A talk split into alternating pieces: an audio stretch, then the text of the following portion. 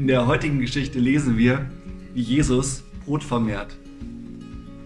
Ja, bei Jesus hat das Ganze noch ein bisschen anders ausgesehen. Aber was diese Geschichte mit unserem Leben zu tun hat, das erfahrt ihr im heutigen Video.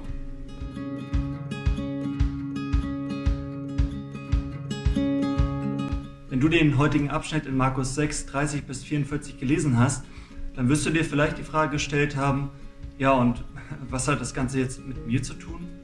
Ich glaube, im heutigen Text lernen wir Jesus wirklich besser kennen.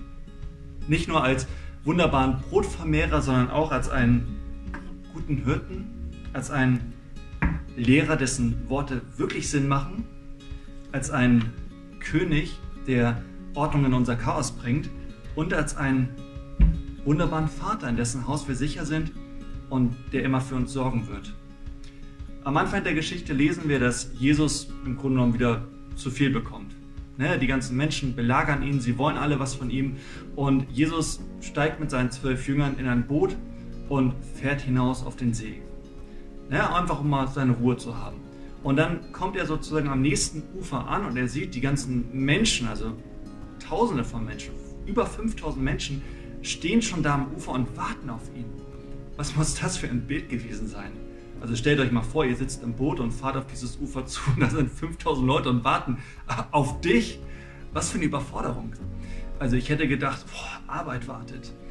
Aber Jesus ist nicht gestresst, sondern er in dem Text steht, er bekommt Erbarmen mit den Menschen. Und er sieht sie wie eine Herde von Schafen, die keinen Hirten haben. Und er sorgt für sie. Im Alten Testament lesen wir immer wieder von diesem Bild des Hirten, das für Gott steht. Gott ist der gute Hirte, der uns auf grüne Wiesen führt, der uns an gute Wasserbäche führt, der die Sonne über uns scheinen lässt, der einfach gut für uns sorgt. Und in diesem Psalm 23, da lesen wir auch, dass wir auch manchmal in finsteren Tälern sind. In Tälern, wo wir keinen Ausweg sehen und wo wir vor allem auch nicht wissen, wann wir den Ausweg gefunden haben, wann es wieder herausgeht aus dem dunklen Tal. Und ich weiß nicht, brauchst du diesen guten Hirten zurzeit? Ich brauche diesen guten Hirten. Also gerade die Situation, in der wir uns zurzeit befinden, niemand weiß, wann das ein Ende nimmt. Niemand weiß, wann wir, uns, wann wir uns wieder treffen können, wann die Geschäfte wieder aufmachen, wann wir, wieder, wann wir wieder ins Fitnessstudio können, wann unsere Kinder endlich wieder zur Schule gehen. Niemand weiß das. Aber wir wissen, Jesus, unser guter Hirte, ist bei uns und er wird uns wieder herausführen. Er lässt uns nicht im Stich. Als nächstes lesen wir in dem Text, dass diese ganzen Menschen kommen und dass Jesus sie lehrt. Er gibt ihnen gute Lehre weiter. Als ich diesen, diese, diese paar Worte in dem Text gelesen habe, dachte ich mir, Moment, sind die Menschen nicht zu Jesus gekommen, um zu essen zu bekommen, um geheilt zu werden? Nein, hier sind sie gekommen, um wirklich von Jesus gelehrt zu werden. Ich finde das total super, denn Jesus, glaube ich, ist der beste Lehrer, den wir uns vorstellen können. Und erst nach einigen Stunden in der Geschichte kommen die Jünger auf Jesus zu und sagen, ja, okay, Jesus, also jetzt sind schon einige Stunden vorbei, jetzt schick die Leute mal nach Hause, die haben doch langsam Hunger. Ähm, also mir persönlich geht es gerade so, ich bekomme immer wieder über WhatsApp und so weiter Nachrichten, die einfach unheimlich pessimistisch sind. Was jetzt alles auf uns wartet, was alles passieren wird und es zieht mich einfach runter. Ich habe mir vorgenommen, mir nur noch ein bis zwei Mal am Tag diese Nachrichten, mich da wirklich mit zu beschäftigen, mit der aktuellen Lage.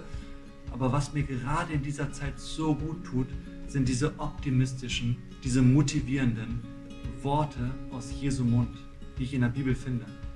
Ich finde das so gut, dass wir gemeinsam das Markus-Vergehen lesen, denn ich glaube, gerade zur Zeit brauchen wir Jesu Worte dringender denn je seine Weisung und sein, sein Blick in diese Zukunft, die er für uns bereithält, die einfach nur gut sein wird. Dann geht die Geschichte ein bisschen weiter. Ich überspringe jetzt mal diese Passage, wo Jesus zu den Jüngern sagt, gib ihr ihm zu essen. Was ich interessant finde, ist, dass Jesus dann nämlich diese riesige Menschenmenge, die vielleicht auch ganz schön chaotisch gewesen sein mag, die wahrscheinlich sehr laut war und die einfach nicht zu überblicken war, Chaos, dass er die in kleinere Gruppen also wie ein König bringt er, wie, ein, wie einer, der, der gut regiert, wie einer, der, der jetzt das Ganze in die Hand nimmt und für Ordnung sorgt, so bringt er jetzt Ordnung in das Chaos dieser riesigen Menschenmenge, dieser chaotischen Situation, die sich da befindet. Und ich merke, dass ich vor allem in diesen Zeiten diesen guten König so bitter nötig habe. Ich weiß nicht, ob die Menschen, die das Sagen haben, die diese ganzen Maßnahmen bestimmen, ob die alles richtig machen. Und das Ding ist, die wissen es auch selber nicht. Die sind sich selber unsicher, die, die agieren heraus aus einer, aus, aus einer Ungewissheit über die Zukunft, was dieses Virus wirklich mit sich bringen könnte. Aber Jesus ist einer, der kann in die Zukunft blicken.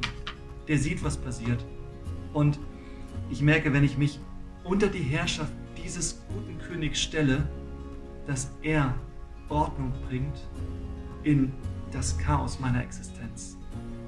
Dann geht die Geschichte noch ein bisschen weiter und das Interessante ist, Jesus nimmt diese fünf Brote und zwei Fische, eigentlich viel zu wenig für die vielen Menschen, und er, er nimmt sie und, und, und spricht ein Dankgebet und dann verteilt er es.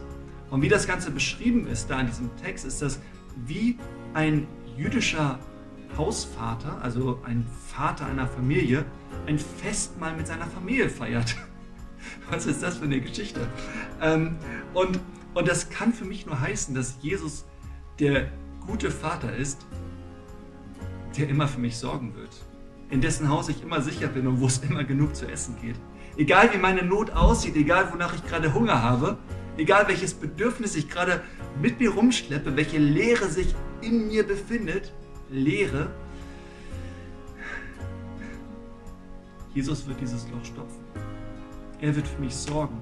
Bei ihm bin ich immer sicher. Das darf ich wissen und das macht mir gerade in der Zeit, in der wir uns jetzt befinden, so viel Mut, dass er in diesem Monat für mich sorgen wird, dass er in den nächsten Monaten, in den nächsten Jahren für mich sorgen wird und dass ich in seinem Haus bei ihm, bei diesem guten Vater sicher bin, auch, auch in der Ewigkeit. Ich finde es so schön, Jesus immer besser kennenzulernen und finde es so gut, dass wir diesen Herrn und diesen Erlöser in unserem Leben haben. Ich hoffe, dass euch das auch viel Mut macht und dass ihr gute Erfahrungen macht mit Jesus Christus.